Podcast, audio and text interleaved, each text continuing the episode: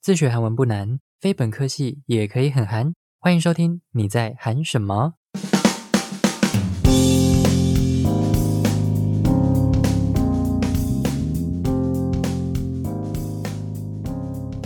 안녕하세요，소기입니다。 之前有跟大家分享过，我有一个工作就是韩文家教。那我大部分的学生都是因为喜欢偶像，就是追星，所以才来学韩文的。那我觉得不管大家学韩文的目的是什么，我都会鼓励我的学生们去考韩文检定，就是 Topic。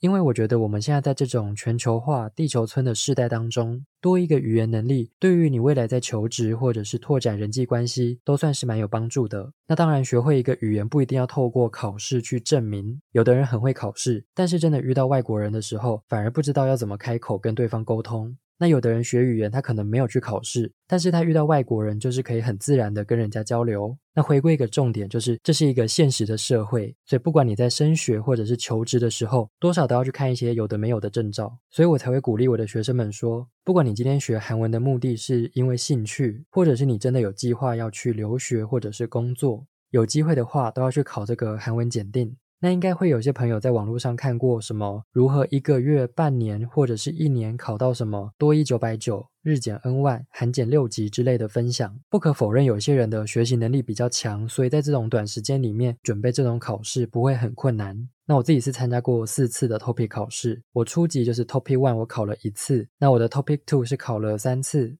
我以前在学校的时候，跟韩国同学们这样一问一答是 OK 的，但是真的要在一个短时间里面去写一篇文章，对那时候的我来说是蛮有挑战的，因为我算是那种作答比较慢的人，就是我看到题目可能会先想一下再去下笔，这就导致了我之前的考试都是因为没有写完，所以就没有拿到分数，所以才考了三次。当然现在已经不会这样。我现在就是读文章可以读很快，然后看一眼就可以下笔写东西。这个真的就是平常要慢慢训练的。那 TOPI 考试它的证书有效期限只有两年。那台湾的考试时间是每年的四月跟十月，也就是半年一次。所以如果你不小心失误了，或者是你没有考好的朋友，就要等半年才能够再一次。那这一集就来跟大家分享一些我准备考试的方法，还有介绍一些大概的题型会长什么样子。那我们就开始吧。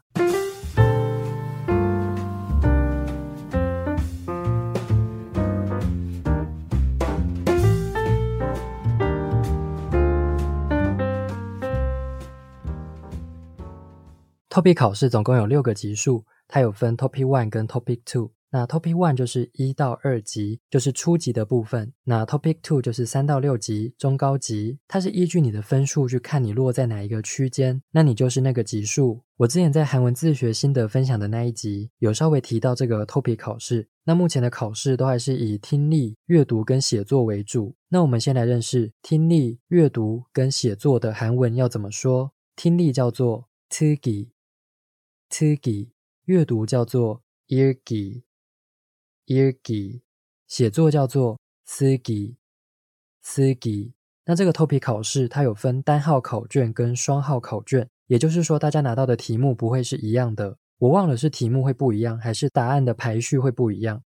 那先讲初级的部分，初级考的是听力跟阅读，听力是三十题，加上阅读四十题，考试时间是一百分钟，听力跟阅读各一百分。总分是两百分，考超过八十分代表你达到一级，考超过一百四十分表示你达到二级。初级的听力，就我的印象而言，不会到很难。如果你有去做考古题的话，我自己个人是觉得说，考古题里面的那个听力的说话速度，跟你实际在考场上听到的说话速度好像不会一样。就是你在听考古题的时候，他的说话速度是这样。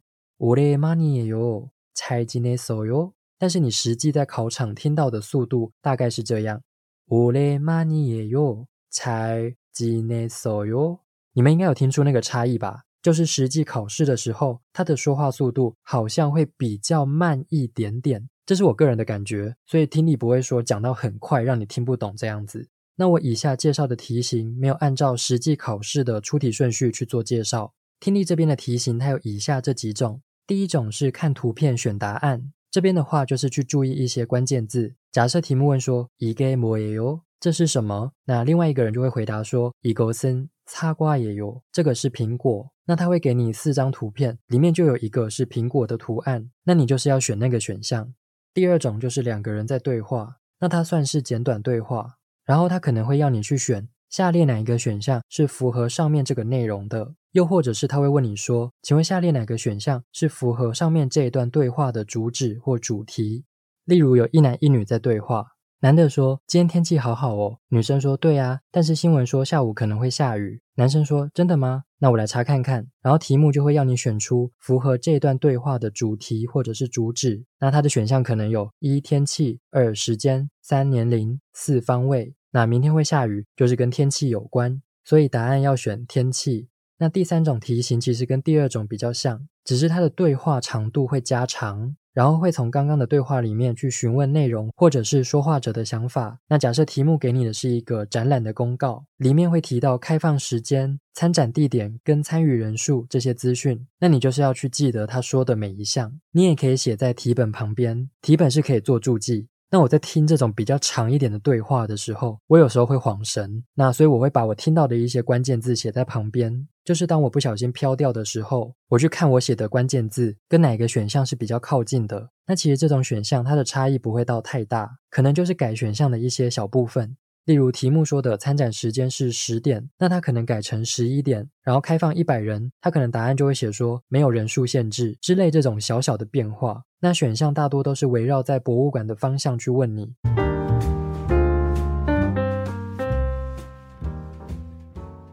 那再来是阅读，初级阅读的出题方向都是比较以日常生活为主。我那时候初级的阅读是满分。那阅读的地方，它会有看图回答问题，或者是填空、看文章选答案，或者是阅读短文，反正就是基本的一些单字还有文法，你去背熟的话，在做这个题目的时候，你会非常的轻松。那文法的部分，可能就是要注意一些相反对比的意思，例如有什么没什么，可以怎样不能怎样，在哪里不在哪里。那阅读的第一种题型呢，它是会给你一个短的句子，然后呢，它会要你去选出符合这个句子的主旨，就是标题。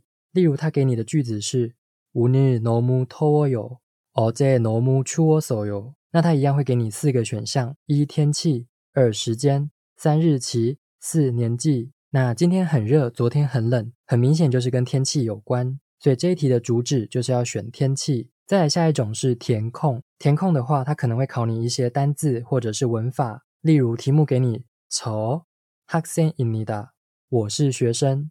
那下面会给你四个选项：一、카 은、 는、 저是我。那你就是要去找出符合这个主格的助词。那如果以这句话来看，저는학생입니다才是一个完整的句子。所以你这题的空格就是要填入는这个字。那再来第三种，它是一个图表，然后你要看图表去回答问题。再来第四种就是阅读短文。 这类题目就比较火，那也是一般的阅读考试会出现的题型。那他可能会用不同的方式去问你，像是某个人物说的这句话是什么意思，或者是会特别把一个单字标起来，然后去问你说，请问这个单字意思是什么？或者是这个单字跟下列哪一个选项的意思是接近的？后面才会有一题是，请问下面的选项哪一个是符合上面的内容？然后最后一个题型，我觉得超烦的。初级是还好啦，但是在写中高级的考古题的时候，都会错超多。这个题型就是句子的排列顺序。那他会给你四句话，那你要依照语义的流畅度去把这四句话结合起来。这个部分你就是要去注意一些连接词，例如因为、所以、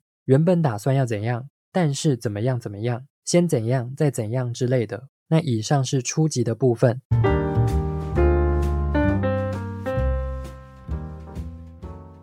那再来是 Topic Two 的部分。Topic Two 的考试有两节，第一节是听力五十题加四题写作，考试时间是一百一十分钟。第二节是阅读，总共五十题，考试时间是七十分钟。那 Topic Two 就是考听力、阅读、写作这三科。那这三科的满分各是一百分，总分是三百分。考超过一百二十分，表示你的程度达到三级；考超过一百五十分，表示你的程度达到四级；考超过一百九十分，表示你达到五级；考超过两百三十分，表示你达到最高级六级。那听力的题型其实跟 Topic One 是差不多的，只是说单字跟文法变比较难。那 Topic Two 比较要注意的是，有一种题型一样是男女对话，然后会问你说男生或女生的观点是什么，题目都会先写好，要问你的是男生还女生，所以你在听这一类的题目的时候，就要特别去注意听男生说什么，女生说什么，然后下面才会再附一题，请问下面哪个选项是符合以上这段对话的内容？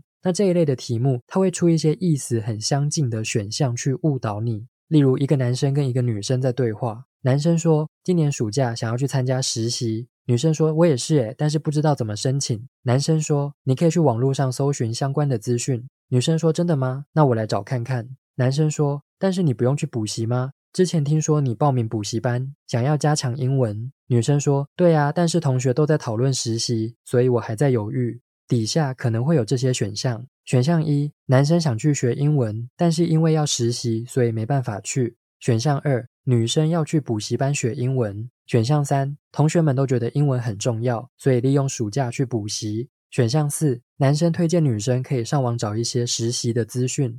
然后再来下一种题型是，听完对话之后，他会问你说：“请问男生或女生接下来要去做什么事情？”那一样用刚刚最开始的那个男生女生对话的例子。男生说：“今天天气好好哦。”女生说：“对啊，但是新闻说下午可能会下雨。”男生说：“真的吗？那我来查看看。”那题目就会问你说：“请问接下来男生要做什么事情？”那他一样会给你四个选项：选项一，打电话给家人；选项二，查看天气预报；选项三，和女生一起去吃饭；选项四，去看医生。那男生说他来查看看，所以你要选选项二，查看天气预报。那这一类题型就大概像这样子。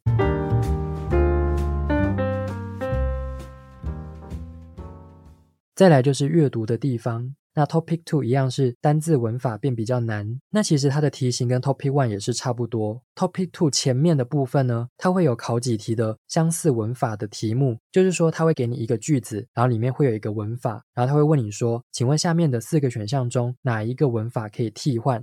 后面就一样是什么？看图表回答问题。或者是看一个句子选主题，那这边有一个我个人觉得比较困难的题型来跟大家分享。它会有三题，是它会给你单字或者是关键字，它其实是一篇新闻报道。然后呢，你要去透过它给你的这些单字或者是关键字去选出，请问这一篇报道的内容是在讲什么？这个的话，大家就是要养成去阅读韩语新闻的习惯。你在做这个题目的时候会比较有方向。那我自己在准备阅读这个部分的时候，我可能会在考前几个月，每一天去念一篇韩国的新闻，因为新闻有非常多的题材，像是社会事件、天气预报、经济、国际事件之类的。那不同性质的文章里面，可能就会出现一些专有名词，或者是比较少出现的语词。那你在考试的时候，如果遇到类似的主题，你就会比较容易掌握说他在讲什么。那中高级的部分阅读这一块，我觉得文法算是蛮重要的。那这边推荐一个网站叫做 “Kuni Google 文国立国语院，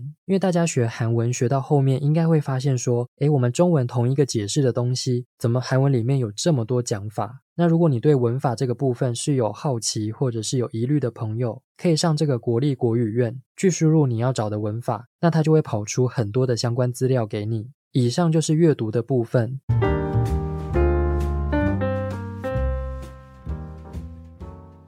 那最后就是写作，写作的话，我一样在那个自学那一集有分享过，我会去背考古题后面的范本。写作这边会有三个部分，第一个是填空题，那他会给你一段话，请你去填出你觉得怎么样接会比较顺。这个部分每个人的答案都不一样，就是看你说怎么接会比较流畅。第二个部分是看图，或者是他提供给你的资料去写成一篇短文。这个部分我会用背的。因为你有在做考古题的话，你会发现这一类的题目，它的题型都差不多，像是它可能会给你一个什么年龄分布图，或者是调查的结果，或者是一个数量分布的状况，那你就是要把上面的资讯写成一篇短文，这个比较不用动脑去想，就是注意它给你的数据，还有一些资讯，不要写错就好。然后要记得写作的格式，数字怎么写，标点符号怎么写，这个就是多背和多看考古题的好处，你比较会有印象。那因为它的论述方式其实都差不多，所以我才会用背的。虽然这样好像没有自己的思考空间，就是照抄照背的感觉，但是这个是考试嘛。如果你想要拿高分，你就要用可以拿高分的方式去准备。那第二个部分大概就是这样。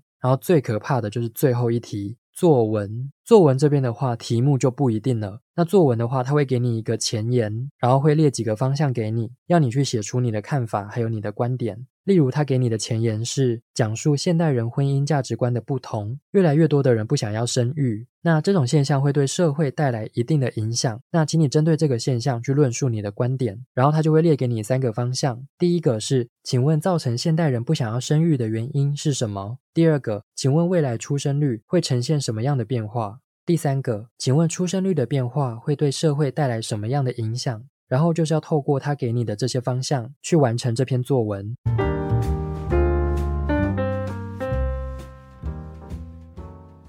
这一集内容到这边告一段落。如果你有任何的问题，都可以追踪我的 IG 来询问我。节目最后要来跟大家分享的是韩国创作男歌手 Damon's Year 在二零一九年所发行的歌曲 Yours。感谢歌手 Damon's Year 本人授权音乐版权。我们下次见喽，安妞。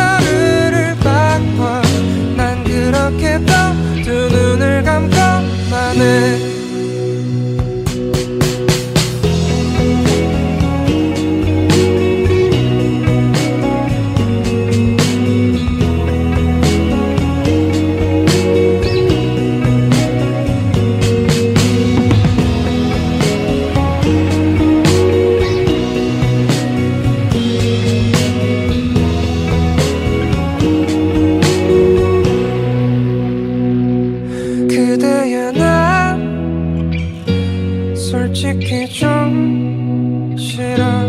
그대는 내가 없더라도 아무렇지 않은 게넌 나의 모든 하루를 바꿔. 난 그렇게 또두 눈을 감고만 해